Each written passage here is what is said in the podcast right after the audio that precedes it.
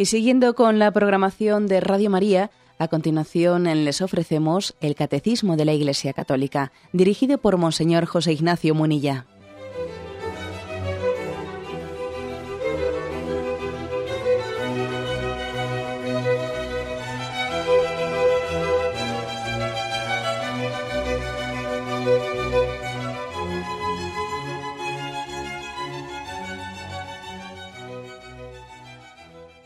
Cordial saludo a todos los oyentes de Radio María. Un día más, con la gracia del Señor, proseguimos el comentario del Catecismo de nuestra Madre, la Iglesia. Estamos en la explicación de la oración en el Nuevo Testamento y después de que habíamos concluido el apartado que nos explicaba cómo oraba Jesús, qué textos del Nuevo Testamento nos muestran el alma orante de Jesús, ahora se abre un nuevo apartado en el que se nos explica cómo Jesús enseña a orar. Es decir, el apartado anterior eh, nos, nos invita a fijarnos en cómo Jesús oraba y ahora vamos a hablar de cómo Jesús enseñó a orar ¿eh? explícitamente. Eh, es a partir del punto 2607. Y dice el primer punto, con el hecho de su oración Jesús nos enseña a orar el camino teologal de nuestra oración es su propia oración al Padre. Pero el Evangelio nos transmite una enseñanza explícita de Jesús sobre la oración. Como un pedagogo, nos toma donde estamos y progresivamente nos conduce al Padre. Dirigiéndose a las multitudes que le siguen, Jesús comienza con lo que ellas ya saben de la oración de la, de la antigua alianza y les prepara para la novedad del reino que está viniendo. Después les revela en parábolas esta novedad. Por último, sus discípulos, que deberán ser los pedagogos de la oración en su iglesia, les hablará abiertamente del Padre y del Espíritu Santo. Bueno, pues eh, la, afirmación primera es una especie como recoger recoger lo que ha sido eh, el apartado anterior. Al verle, a, al verle rezar a Jesús, nosotros ya aprendemos a orar. Aunque luego no nos hubiese dicho nada sobre cómo rezar, aunque luego no nos hubiese dicho nada, que de hecho, gracias a Dios, sí nos lo ha dicho, ¿no? Me refiero a los consejos concretos de cómo hacer oración. Cuando reces, hazlo así, hazlo así, que vais a ver que hay muchos consejos prácticos ¿eh? en, el, en el Evangelio. A veces decimos, ¿cómo rezar? Bueno, vamos a ver que es que en el Evangelio se dan muchos consejos prácticos. Pero aunque Jesús no nos hubiese dado ninguno, que no es el caso, pero aunque hubiese sido así, ya nos enseñó mucho viéndole a él orar. Y entonces, bueno, pues es lo que siempre hemos dicho, que, que no, hay, no hay predicador tan persuasivo como Fray Ejemplo. Fray Ejemplo es el mejor de los predicadores, que las palabras convencen y el ejemplo arrastra. Esto tengámoslo en cuenta, tengámoslo en cuenta porque esto es algo muy básico ¿no? en, la, en la vida espiritual. Ahora mismo lo estamos aplicando a Jesucristo, pero, pero de hecho lo referimos a toda nuestra vida. Vamos, lo digo por mí mismo, ¿eh? por los propios sacerdotes, por, por nosotros, porque es verdad que tenemos el riesgo de ser camareros mal alimentados. Igual yo mismo, fijaros cuántos días llevo hablando de la oración, la oración, la importancia de la oración, la oración, pero claro, luego viene la pregunta, ¿y ya, y ya rezo yo? ¿Mi oración es suficientemente profunda? ¿No tengo también yo el peligro de ser un camarero mal alimentado, que está continuamente repartiendo, ¿eh? repartiendo la comida, distribuyendo la comida, e igual él está mal alimentado? Esto nos puede ocurrir. A los que hablamos de, la oración. Por eso insistimos que, lo, que la mejor predicación es la de fray ejemplo, ¿eh? fray ejemplo. Además, yo diría que por muchos, por muchos motivos. Como os he dicho en más de una ocasión, eh, San Pablo dice eso de que la fe entra por el oído, ex auditu, ¿eh? pero también entra por el ojo, también entra por el ojo la fe, ¿eh? por lo que vemos, nos enamoramos de lo que vemos. De los tres trascendentales de los que habla la escolástica, el pulcrum, el bonum y el verum, ¿no? es decir, lo bello, lo bello, lo bueno y lo verdadero, de esos tres trascendentales, posiblemente el primero que, que más nos capta, el primero es lo bello. Cuando alguien ve una estampa de una persona entregada, ¿no? Como sumergida, zambullida en la oración, eso te impacta. Y de, ahí entiendes que es bueno y de ahí entiendes que es verdadero. Pero primero ha sido eh, el impacto de verlo. Porque hay ciertas personas que viéndoles orar te conmueve, te conmueve esa estampa del recogimiento que adquieren rezando, ¿no? Y, eso, eso como, que te está introduciendo en una dimensión que tú no la habías descubierto y entonces tú captas que esa persona viéndole rezar dice esta persona ha descubierto algo que a mí todavía se me oculta que yo yo no he penetrado ahí y yo le veo rezar y digo señor mm, me gustaría participar de la intimidad que esta persona tiene contigo no sé si vosotros al Señor en alguna ocasión le habéis, le habéis dicho esto, pero yo es una cosa que se la digo a menudo. Cuando estoy en un lugar y veo a ciertas personas rezar y yo estoy ahí distraído, digo, ay Dios mío, pues lo primero que se me ocurre decirles, Señor, me gustaría tener la intimidad que estas personas tienen contigo, porque les veo rezar y, y me conmueve, ¿eh? porque me entra por el ojo. Me entra por el ojo la estampa de esas personas introducidas en el, en el misterio de la oración. En resumen, que es muy importante el, ejemplo, el testimonio. ¿eh? Es más, nada es tan peligroso como un buen consejo acompañado de un mal ejemplo. ¿eh? Eso es muy peligroso. Cuando damos buenos consejos acompañados de malos ejemplos, madre mía. Es verdad que Jesús dijo aquello de haced lo que haced lo que dicen, no haced lo que hacen. Claro, Jesús también eh, consciente de nuestra pobreza y de nuestra limitación insistió mucho en en que no nos escandalicemos de los malos ejemplos y que cojamos lo bueno de la predicación a pesar de que quienes nos lo predican, bueno, un propio padre, una propia madre, ¿eh? un sacerdote, quien sea, ¿no? Nos está predicando algo que, que al mismo tiempo lo está compaginando con miserias y no porque tenga esas miserias deja de ser verdadero lo que ha dicho. Por eso Jesús dice, haced lo que os dicen, no lo que hacen. Bien, pero tenemos que reconocer que aunque Jesús insiste y pone el acento en ello, bueno, pues es que, claro, es muy, es muy peligroso. ¿eh? Es muy peligroso que los buenos consejos acompañados de malos ejemplos. Principalmente por el hecho de que existe el riesgo de que quien recibe ese buen consejo acompañado de un mal ejemplo, de la mano de un mal ejemplo, tiende a pensar, pues eso no debe de ser verdadero. No debe de ser verdadero porque tú verás, si fuese verdadero, yo estaría viendo otra cosa, ¿no? Estaría viendo otra cosa. No sé, ¿no? Pues imagínate que, en una casa se le dice a un niño, tienes que ir a la catequesis, porque viene tu primera comunión. Claro, y le dicen eso y, y los padres no, vamos, no, se acercan para nada a la Eucaristía, ni rezan, ni rezan, ni nada por el estilo, ¿no? O si rezan, rezan por puro cumplimiento, ¿no? Pa, pa, pa, pa, de, de memoria y de repente el padre le dice, calla, que empieza el fútbol.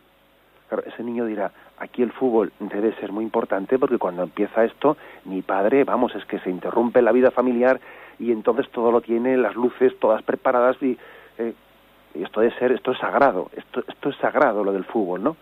Lo otro debe ser una tontería, porque yo veo cuando reza, cuando rezamos, si rezamos alguna vez, pues mi padre pone cara de despistado o sencillamente me mandan a mí, me mandan, ¿no? Y, o sea, es decir, que, ojo, que nada hay tan peligroso como un, como un buen consejo acompañado de un mal ejemplo.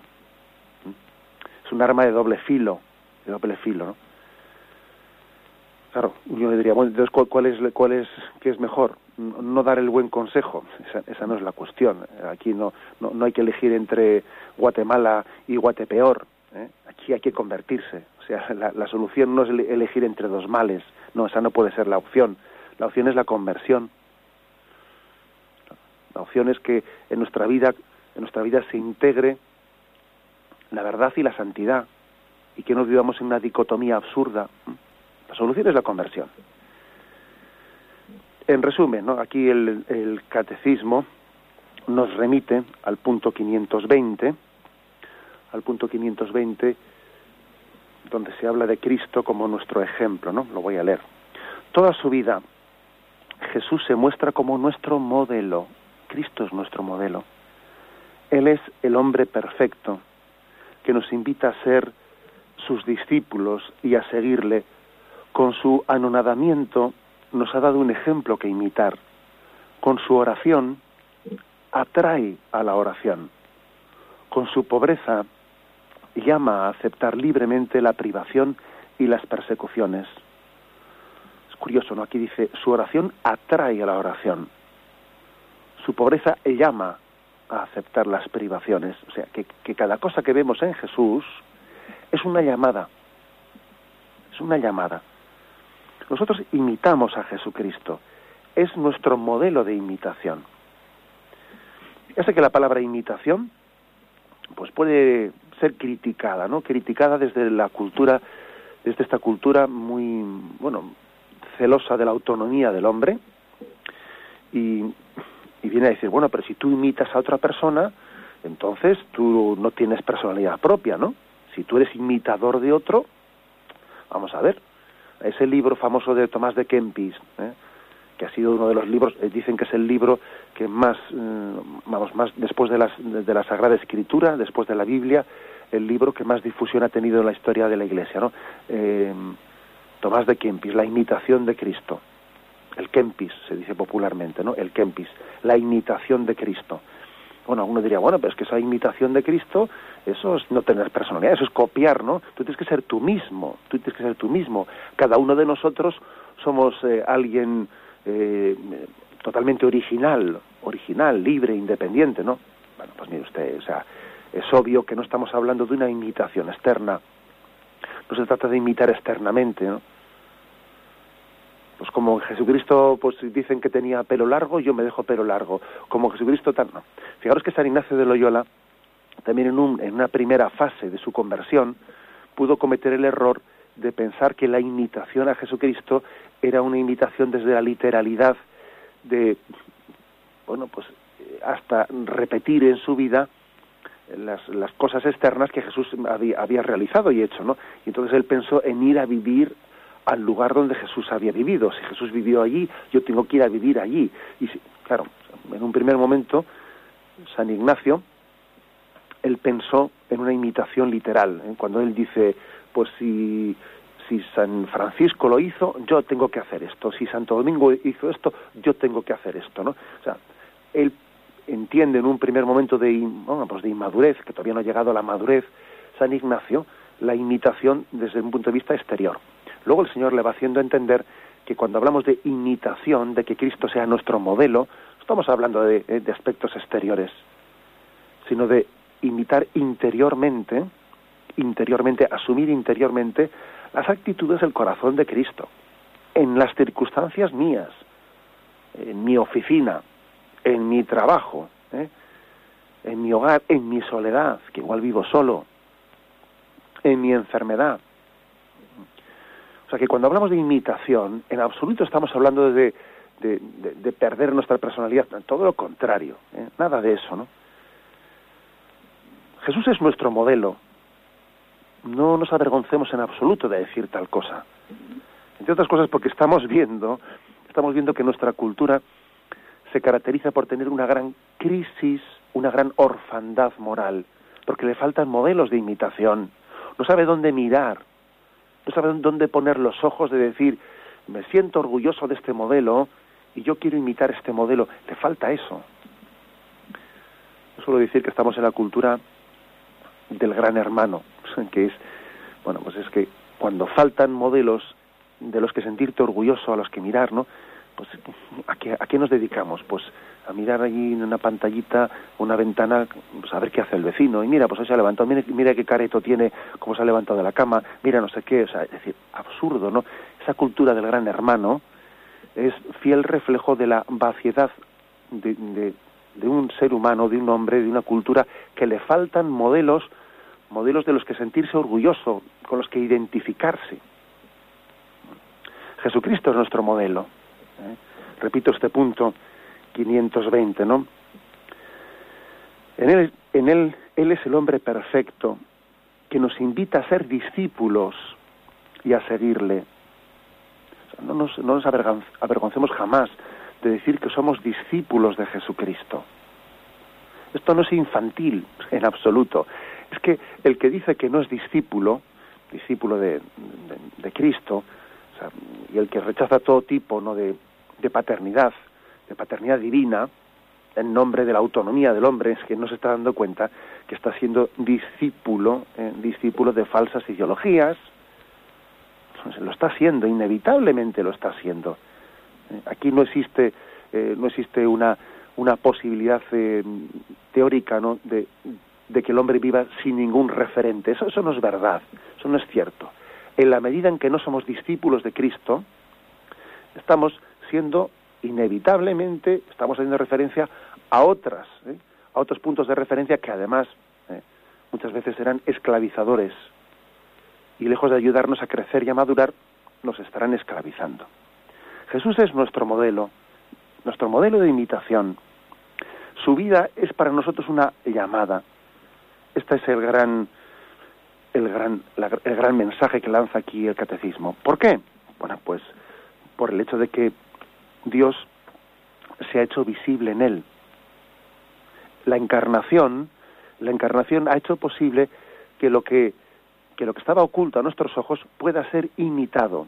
Dios es cognoscible en Jesucristo. Dios es imitable, imitable. Si la encarnación no hubiese tenido lugar, si Dios no se hubiese hecho hombre, no podríamos decir yo soy imitador. No, claro, ¿cómo vas a imitar algo que no ves?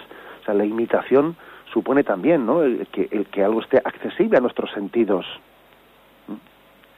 Por eso la, Jesús dice, quien me ha visto a mí, ha visto al Padre. A través de Jesucristo podemos entrar en un misterio, en un misterio que, que nos resultaba inaccesible. Dios ha querido ser nuestro modelo y, ese modelo está plasmado en Jesucristo como cuando un, un pintor eh, pues está haciendo un, lienzo para que se vea algo que quien está al otro lado del lienzo no lo ve. Tú, si, si, te están haciendo un retrato, si alguien está pintando y tú estás al otro lado, tú no ves lo que está pintando, ¿no? Bien, pero, pero Jesucristo es el lienzo visible de lo que a nosotros se nos oculta, que es el Dios invisible. Tenemos un momento de reflexión y continuamos enseguida.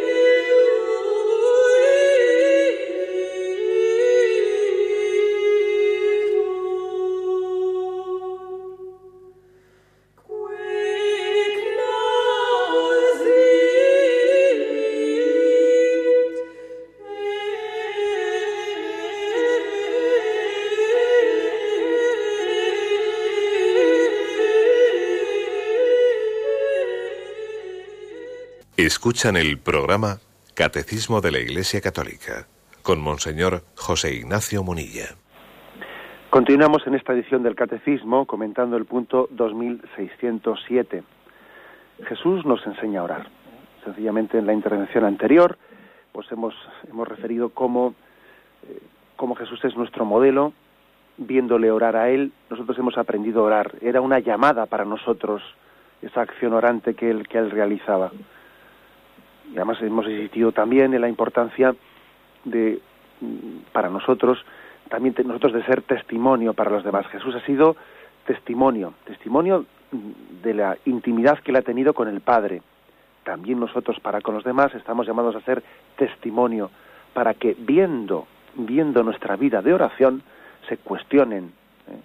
se cuestionen los demás que hay algo a lo que, a lo que eh, también están llamados. ¿no?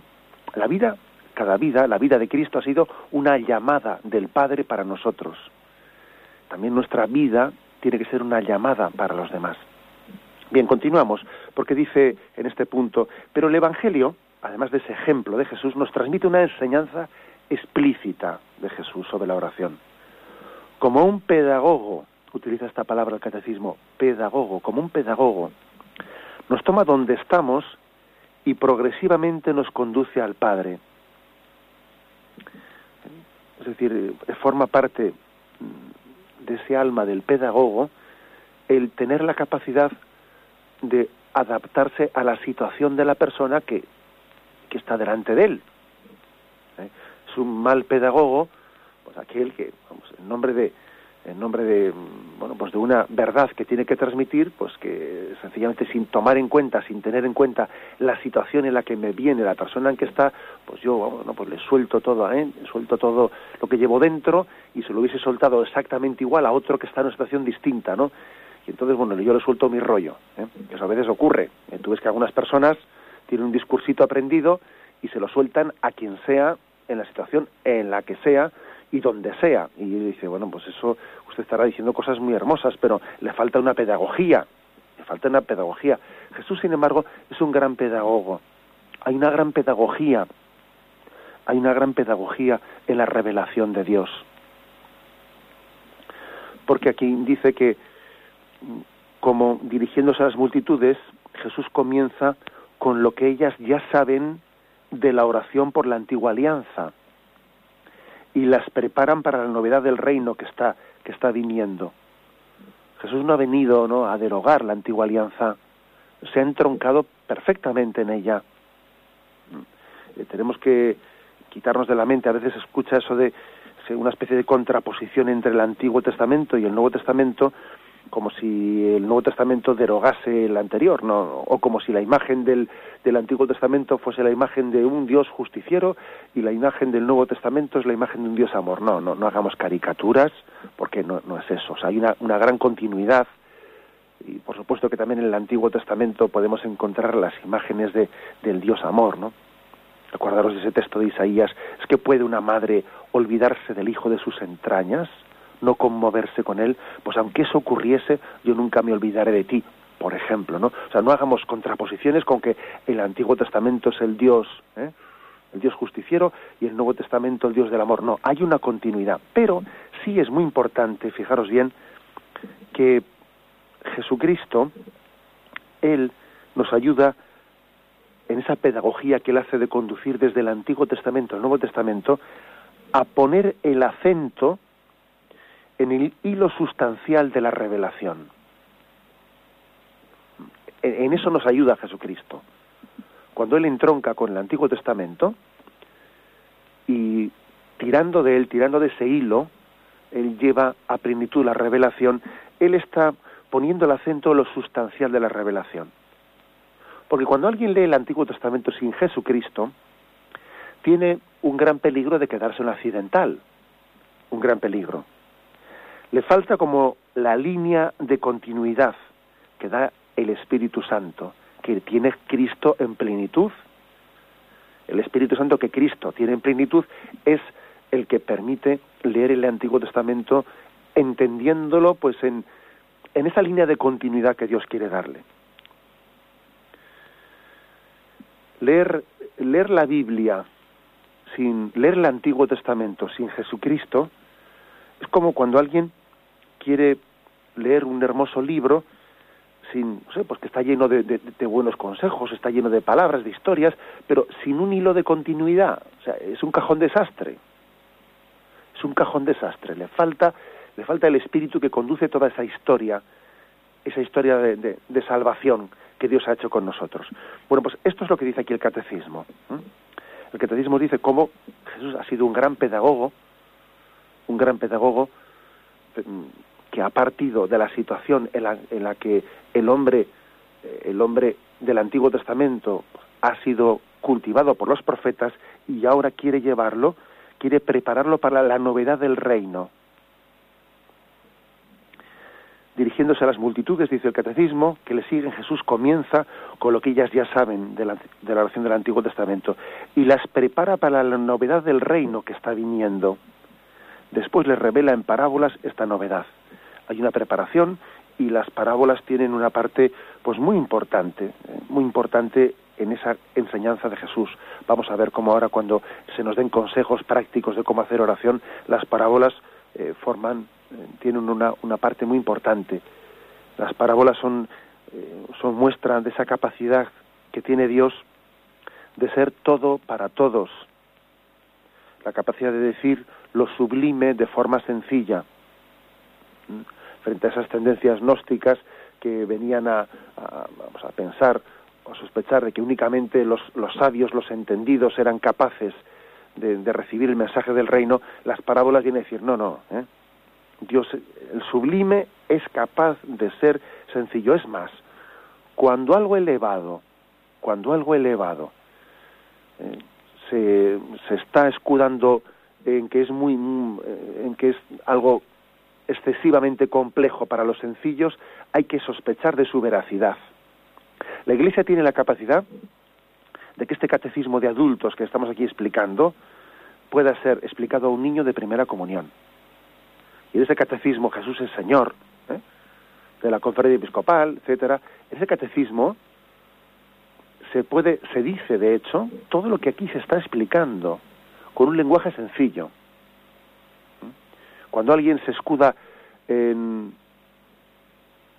en la complejidad en materia de fe, para no poderlo explicar a los sencillos, tenemos que dudar, de dudar de, de, la veracidad de esos planteamientos. La Iglesia, la Iglesia maestra, madre, pedagoga, siguiendo el estilo de Jesús, en toda su historia, en toda su tradición, ha tenido la capacidad de explicar los misterios de Dios de forma sencilla. Bueno, pues aquí está esta explicación, el catecismo lo hace para decir que Jesús nos ha revelado lo que es la oración. ¿eh?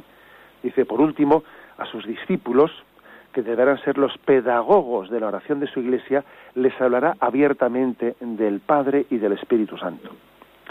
Es decir, que mm, los discípulos de Jesús, los apóstoles, ya sabéis que ahí había como dos niveles de, eh, de intimidad con Jesús, el de los apóstoles que, convivían con él de una manera más estrecha y también el de un el de un grupo de discípulos más amplios, pero los discípulos de Jesús y por supuesto los apóstoles eh, recibieron de él una enseñanza más explícita, más explícita sobre, sobre lo que es la oración. Jesús les habló a ellos del Padre y del Espíritu Santo. Tuvo con ellos mm, una mayor explicitación porque sabía que ellos iban a ser los pedagogos que a ellos les iba a encomendar ser maestros de oración. Maestros de oración. Y yo creo que es difícil encomendarle a una persona una tarea más importante, ser maestro de oración. No sé si los padres y las madres que me escuchan han pensado alguna vez en su vida decir, mm, Dios me ha encomendado que yo enseñe a rezar a mi hijo, o sea, que yo sea maestro de oración para él, que mi hijo aprenda a orar viéndome a mí, viéndome a mí y escuchándome a mí y con los consejos concretos de, que yo le doy, mira hijo, así no se reza, es mejor hacerlo de esta manera, cuando hables con Dios, dirígete de esta manera. Qué gran responsabilidad la de ser maestros de oración. No solo profesores de teorías, ¿no? sino maestros de oración.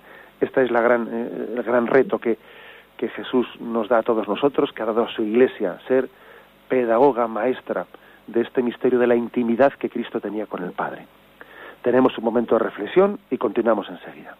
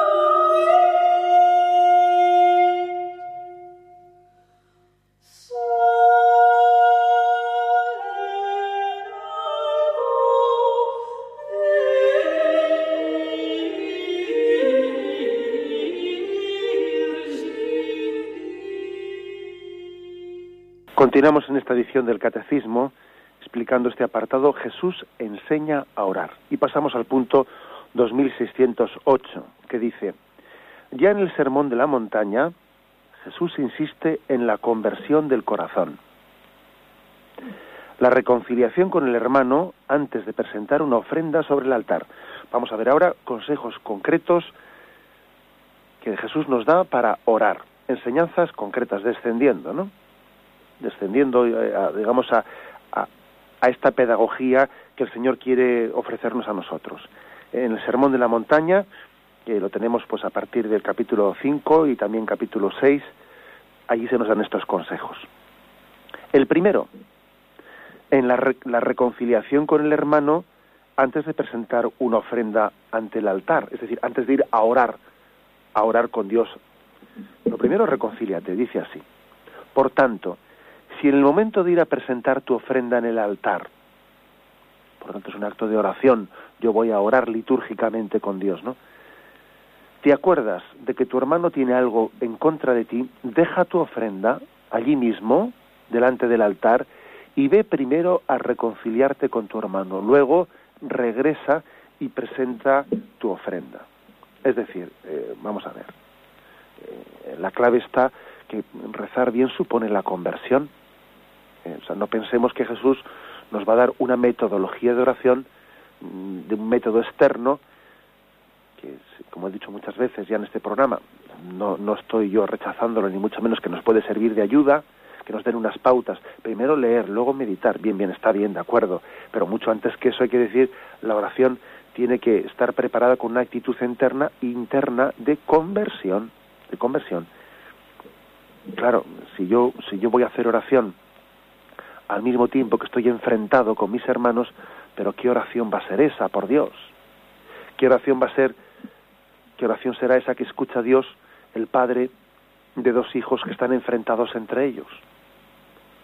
Ponte tú en el lugar de ese Padre que escucha a uno y escucha a otro, y los dos son dos hijos suyos y están enfrentados entre ellos. Eso es impresionante, ¿no? Me imagino que habréis tenido ocasión de, eh, bueno, pues de tener ciertas mediaciones, mediaciones entre personas que están enfrentadas y le escuchas a una, luego le escuchas a otra, luego escuchas a otra y uno dice, madre mía, si es que esto es eh, pues, totalmente absurdo, ¿no? Tuve una, una experiencia hace años ya, estoy hablando ya hace muchos años, siendo sacerdote en Zumárraga, recuerdo que una ocasión, pues estaba yo eh, cerca del cementerio y dos personas, una que bajaba y otra que subía al monte, según se iban aproximando una a otra, veo que eh, se empiezan a insultar, se empiezan a insultar allí y, bueno, y, a pegarse, ¿no? Y yo fui lógicamente corriendo a separarlos y uno le había roto la nariz al otro y bueno, pues salió, bueno, el caso es que el caso es que al cabo de yo le acompañé a uno pues a, a urgencias, al cabo de un tiempo pues vino la policía porque yo había sido testigo testigo de aquella agresión y uno le denunciaba al otro y, entonces me, pedían a mí que yo pues fuese testigo de, aquello, ¿no? Y bueno, yo, le, yo les pedí, si no me permitían también antes de entrar en denuncias y en cosas, pues hacer una mediación para que se eh, retirasen la denuncia entre ellos y se hermanasen, ¿no? Bueno, y me acuerdo un fin de semana que pasé visitándole a uno en su casa, hablando con él, luego yendo a casa del otro y haciendo ahí de Celestina entre uno y otro y viendo y, siendo testigo de, de, unos rencores de unos rencores que vas tirando del hilo vas tirando del hilo vas tirando del hilo y, y al final dice uno pero Dios mío pero de qué niñerías y de qué pequeñeces hemos llegado a construir un muro entre nosotros cuando Dios te permite ser testigo de alguna cosita de estas te quedas impresionado no de los muros que se pueden llegar a levantar desde pequeñeces increíbles precisamente porque no hemos tenido la capacidad de, de, la conversión personal. Bueno, ¿eh? gracias a Dios, pues aquello terminó bien y, se retiraron las denuncias, etcétera, pero, pero este ejemplo que pongo yo, trasladémoslo ahora, trasladémoslos al corazón de Dios. E imaginémonos que, que dos personas que están enfrentadas, eh, pues pretenden, pretenden de alguna manera recurrir a la oración para autoafirmarse, que, eso casi es la, el mayor delito que podemos hacer es recurrir a la oración para afirmarnos frente a alguien. Eh, es que es un delito. ¿eh? Estamos casi ya rozando lo sacrílego, lo sacrílego, porque uno dice, ¿cómo yo recurro a Dios para afirmarme en mi rencor frente a este? Pero hombre, es el colmo, ¿eh? es el colmo que recurra a tal cosa. Por eso dice Jesús en este sermón de la montaña, mira, deja la ofrenda, déjala, déjala, no, no, no, no, no la lleves, déjala aquí, vete a reconciliarte y, y ya volverás. Bien, mm, yo sé que traducido esto eh, a la práctica, muchos que me están diciendo dicen, bueno, pero yo es que ciertas reconciliaciones que tengo pendientes en mi vida, mm, no sé, no, no, no sé exactamente cómo llevarlas a efecto. O sea, hay, tengo ciertas enemistades, hay personas con las que no me hablo. Bien, ¿qué pasa? ¿Que no puedo rezar hasta que eso se quede totalmente concluido? No, es eso. Yo por lo menos haría, haría una aplicación de esta palabra de Jesús diciendo, no es que mi disposición a ir a, cuando voy a orar, sea una disposición de, de, pedirle al Señor que me dé la gracia de sanar eso que tengo pendiente. ¿Mm? Que me dé esa disposición. A veces no es tan sencillo. A veces eh, puede haber una incomunicación que, que, ya no esté únicamente de mi parte. A veces la, la llave o, el, o la manilla de la puerta está del otro lado y yo no tengo la capacidad de abrir esa puerta bueno, pueden ocurrir muchas cosas, ¿no? O igual hace falta que ocurran situaciones para, pero por lo menos que mi disposición cuando voy a hacer la oración sea esa, sea la de la reconciliación. Aunque sea siendo consciente y poniendo ante Dios el saber que tengo tareas pendientes, pendientes de, de derribar ciertos muros, ¿no? No quiere decir que tengo que estar todo el rato en la oración pensando en eso, porque también, no sé, pues al Señor también le hablaré del Evangelio de hoy y comentaremos esto y lo otro, pero por lo menos no que la oración no sea una tapadera para ocultarme de eso que tengo pendiente delante de Él. Es un consejo muy sencillo, ¿eh? muy práctico, pero importantísimo, porque de lo contrario, de lo contrario, pues eh, podemos estar cometiendo pues un algo una oración sacrílega cuando, cuando yo me presento solo delante de Dios, el Señor enseguida me pregunta por, por, por mis hermanos, ¿dónde están tus hermanos? ¿Qué es de ellos? No sé, yo venía a hablarte de lo mío, ya, ya, sí, pero yo quiero preguntarte por ellos, por ese, por ese con el que tienes una mala relación, por el otro y por el otro. Eh, no se puede ir a la oración a tener un monólogo del, en el que yo excluya mis relaciones con los demás. Aquí el primer consejo. Sigue adelante el catecismo. El amor a los enemigos y la oración por los perseguidores. Mateo 5, 44, 45. Y dice así. Sabéis que yo os digo, amará, perdón, sabéis que se os dijo, amarás a tu prójimo y odia a tu enemigo. Pero yo os digo, amad a vuestros enemigos y orad por los que os persiguen, orad por los que os persiguen, dice. Así seréis verdaderamente hijos de vuestro Padre que está en los cielos, pues Él, Él hace que el sol salga sobre malos y buenos y envía la lluvia sobre justos e injustos. Bueno, pues este consejo de Jesús, orar por los que os persiguen, orad por los que no os quieren bien, orad por los que os odian, es muy importante, es muy importante.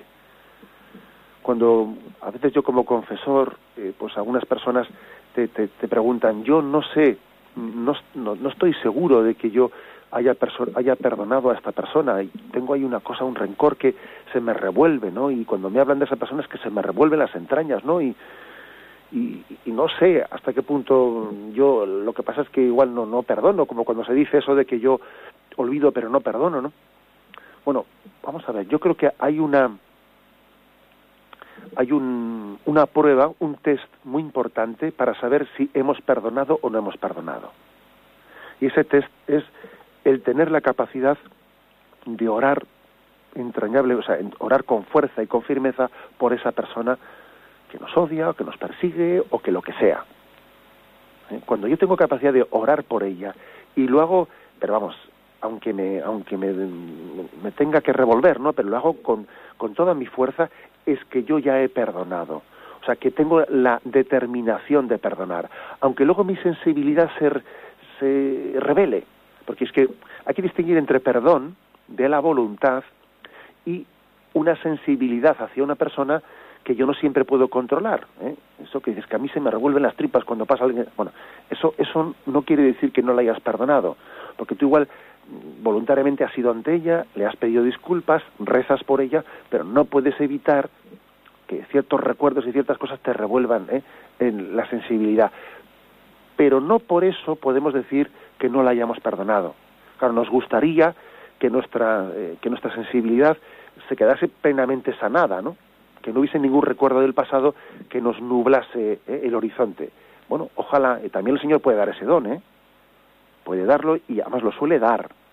Y llega un momento en que el perdón ya, bueno, pues ha sido tan, no sé, nos, nos ha empapado tanto que hasta la sensibilidad ya de los recuerdos del pasado han quedado sanados.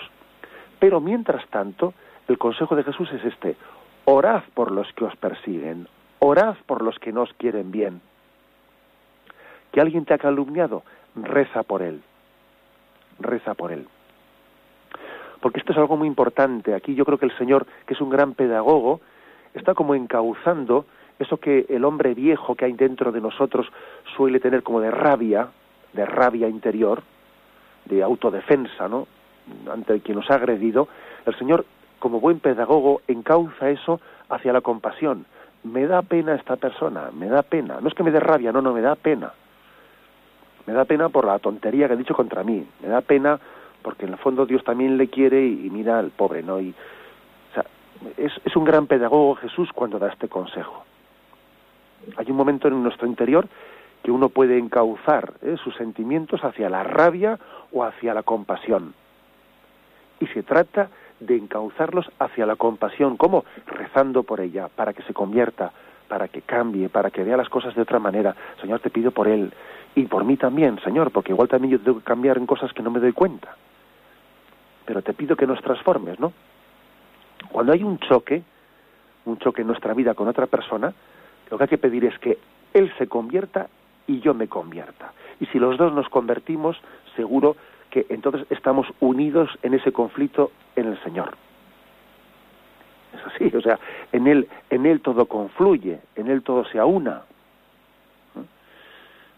Bueno, pues eh, nos quedamos, vais a ver que los próximos días vamos a ir dando más, más consejos, ¿no? Porque aquí este punto 2608 que hoy dejamos a medio explicar, eh, se, va, se recurre al sermón de la montaña como un lugar, un pasaje evangélico en el que se nos dan consejos concretos. Hoy, hoy hemos dejado en estos dos, en la reconciliación con nuestro hermano y en la, en la oración en la oración por aquellos que nos odian o nos persiguen. ¿eh? Reconciliarse para poder orar, hacer las paces para poder orar y orar por los que nos tienen odio. ¿eh?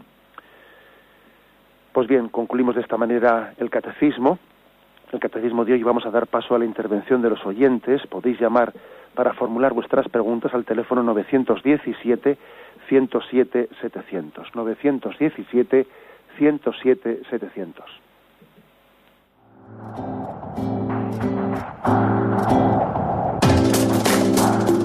Estos voluntarios que dan su tiempo generosamente en el día a día. Un cordial saludo a todos los oyentes de Radio María. Un día más, con la gracia del Señor, proseguimos el comentario del Catecismo de nuestra Madre la Iglesia.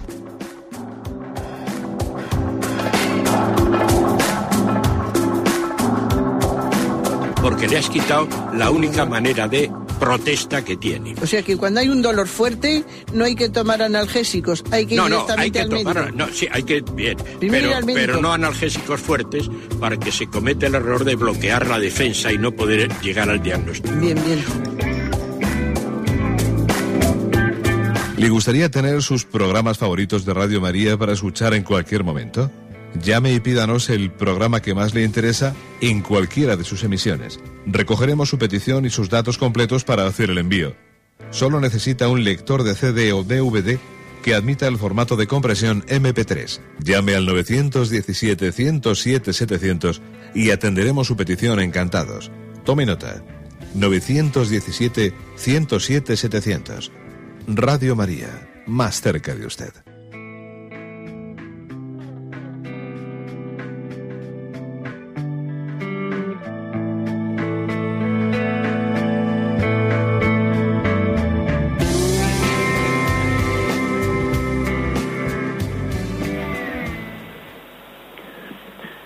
Buenos días, ¿con quién hablamos? Buenos días, monseñor. Me llamo Trinidad. Adelante, Trinidad, escuchamos. Muchísimas gracias por su, por, su bondad y por ese don que tiene de hablar tan claro a la gente sencilla. Eh, el otro día, no es, no es de hoy, es del otro día que hablaba del pecado y de las consecuencias que tenía. Y una de ellas, si no, estoy si no me he equivocado, hablaba de los terremotos. Y es una cosa que siempre me he preguntado, cuando que no lo entiendo. Cuando alguien se lo ha escuchado, por eso, si es tan amable, me lo puede explicar. Sí, de acuerdo. Bien, yo lo que recuerdo que era una referencia a que a la doctrina católica que dice que el mal se introdujo en el mundo como consecuencia del pecado, del pecado original, que en el incluso la muerte, eh, la muerte física, que en el plan y el proyecto de Dios primero, pues eh, el plan primero no era no era que en que en este mundo que estábamos digamos estábamos envueltos en los que se llamaban dones preternaturales. Adán y Eva, antes del pecado original, según dice la fe católica, esto está también definido por el Concilio de Trento, estaban eh, ellos mm, tutelados o cuidados por unos dones preternaturales, estaban preservados de, la propia muerte y de los propios males que se, que se derivan de la naturaleza, porque la naturaleza también conlleva un, desgaste, eh, pues para que pues para que pueda haber eh, montes y en ellos haya nieve y etcétera pues tiene que haber capas tectónicas que pues que elevan los montes y, y, de se derivan los terremotos y se es decir que también es y los volcanes o sea que también existe en la naturaleza una serie de, de, leyes que pueden derivar males hacia nosotros y la propia naturaleza humana tiene un desgaste y una muerte natural. Lo que, lo que dice la fe católica es que el, hombre, eh, el hombre eh, antes el pecado original estaba preservado por esos dones preternaturales mm, pues de la, de la propia muerte física, etcétera, ¿no? Y que el pecado original eh, lo que hace es eh, romper romper esos dones preternaturales y el hombre queda sometido queda sometido a las leyes de la naturaleza para entenderlo bueno esa es la fe católica lo que ocurre es que después hay que decir que la redención la redención de Jesucristo nos ha vuelto no ya al estado primero que tenían Adán y Eva antes de haber pecado. La redención de Cristo nos ha llamado todavía a un estado superior. Es verdad que, que no estamos, nosotros no estamos eh, librados ¿no? o preservados de esos males de la naturaleza, los, los, sufrimos, que son consecuencia ¿no?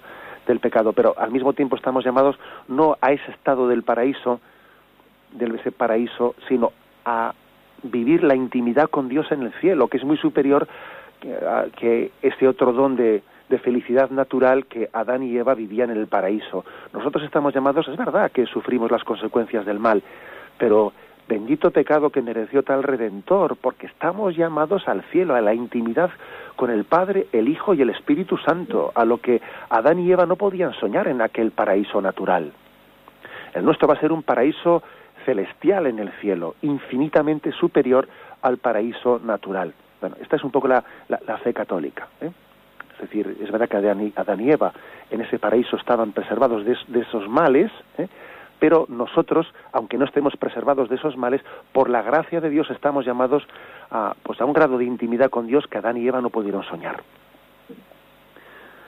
Adelante, vamos para un siguiente oyente. Buenos días. Buenos días, monseñor. Sí, lo escuchamos. Soy Alfonso, sí. le llamo de Madrid, le llamo sobre víctima de oración, aunque lo voy todos los días. Es que tengo ahora, estoy frío en la oración, no me encuentro. Yo antes iba por la calle trabajando y me llamaban a la iglesia a entrar. Yo ahora no me encuentro oración, yo antes estaba muchas veces perdido, abría la Biblia y me hablaba directamente el Señor. Tengo muchos casos, una vez el Mateo 6, 24 siguiente, no sirvas a dos señores y miras a ver el cielo, no cosechan ni trabajan y también lo del peregrino ruso, Señor, hijo de David, tengo compasión de mí, que soy un pecador. Y ayer yo quiero saber, le, le, comentaré ayer un caso, a ver si eso me puede servir de oración.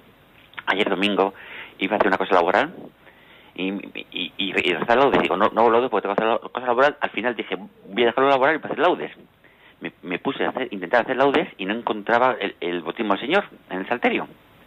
El diablo me dijo, déjalo y vete. Al final lo conseguí. Y, y me sentí orgulloso porque pienso que vencía al maligno. Entonces, tengo mucha obsesión en esto de la oración porque intentar ir No puedo, yo estoy en la iglesia, estoy metido muy directamente. De acuerdo, igual un pequeño consejo le, voy a dar. Vamos a ver, yo pienso que tiene usted que vivir sin obsesión. ¿eh? Usted, presidente, ha dicho hay una palabra que tengo en esto mucha obsesión, a ver cómo yo, cómo yo percibo lo que Dios me dice, lo que Dios me escucha. Bueno, no, no lo viva así, ¿eh? no lo viva así, porque igual también uno puede ir a la oración y parece que está queriendo concretar lo que Dios me diga en la oración, no sé, como de, de una manera, como diría yo, eh, no, me ha dicho nada, yo quería que me dijese algo. No, me explico, o sea, a veces ir a hacer oración no es ir a que me digan algo en concreto, sino sencillamente ir a estar con él. Como un perrillo, ¿eh? como un perrillo que le encanta sentarse a los pies de su amo, que él está allí sentado en un sillón y el perrillo lo que le encanta es me tumbo aquí y me pongo cerca de, eh, de mi amo y me encanta estar cerca de mi amo. ¿Y qué me ha dicho? Pues nada, pero yo he estado a gusto estando con él. ¿Me explico? O sea, es decir, esto es importante, que no que no nos obsesionemos con que en cada rato de oración que tengamos el Señor me tiene que dar una receta. O sea, vamos a ver, ¿eh? Si lo importante de la oración es estar con Él y estando con Él lo tenemos todo. Y hoy igual no me da un mensaje, bueno, es que no tiene, no me tiene esta y que el Señor siempre que dar una especie de mensajes, no. Estoy con Él y estando con Él, pues mi corazón está más en paz. Es como cuando la nieve se pone al sol y se va poco a poco derritiendo. O sea, creo que esto es importante. ¿eh? que no caigamos en esa obsesión de, de cada oración que yo reciba un mensaje. Adelante, hemos pasado a un siguiente oyente. Buenos días. Buenos días. Sí, le escuchamos, adelante. Me escucha, aunque estoy muy afónica. Bien. Pero bueno, quería hacer muchísimas gracias por todas las, las buenas cosas que usted nos dice, que pido mucho por usted, por su nuevo destino. Mm, quería preguntarle por qué mm, hay muchas órdenes religiosas de monjas, de monjas, que se han quitado el hábito y otras no. Eso me llama la atención. Bueno, vamos a ver. Igual también hay que hacer una distinción.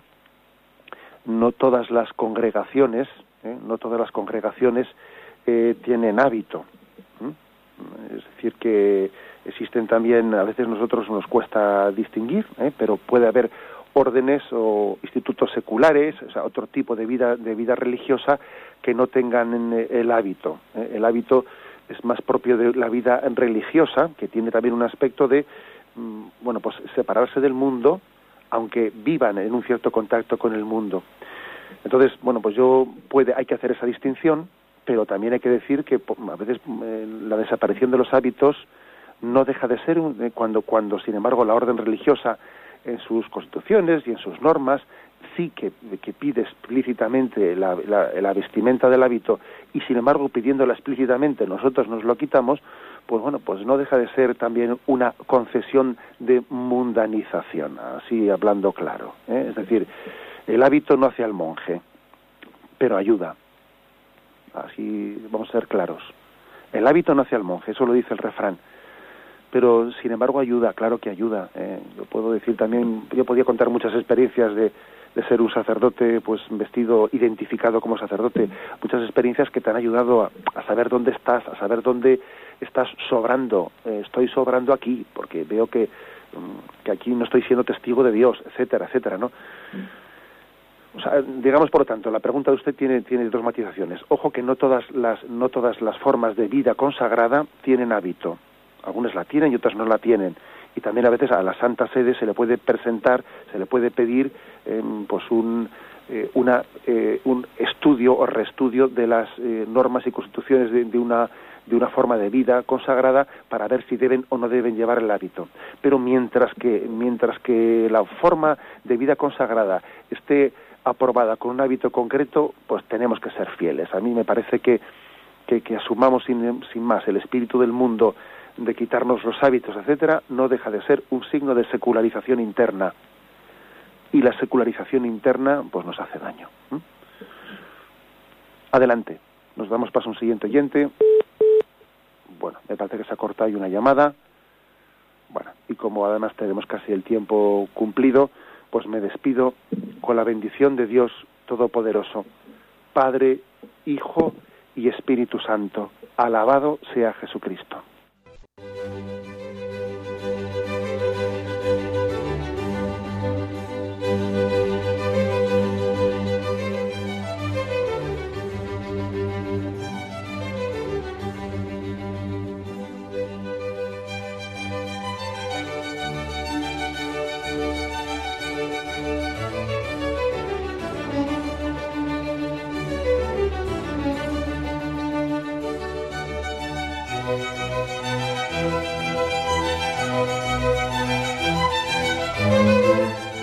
Han podido escuchar en Radio María el Catecismo de la Iglesia Católica, dirigido por Monseñor José Ignacio Munilla.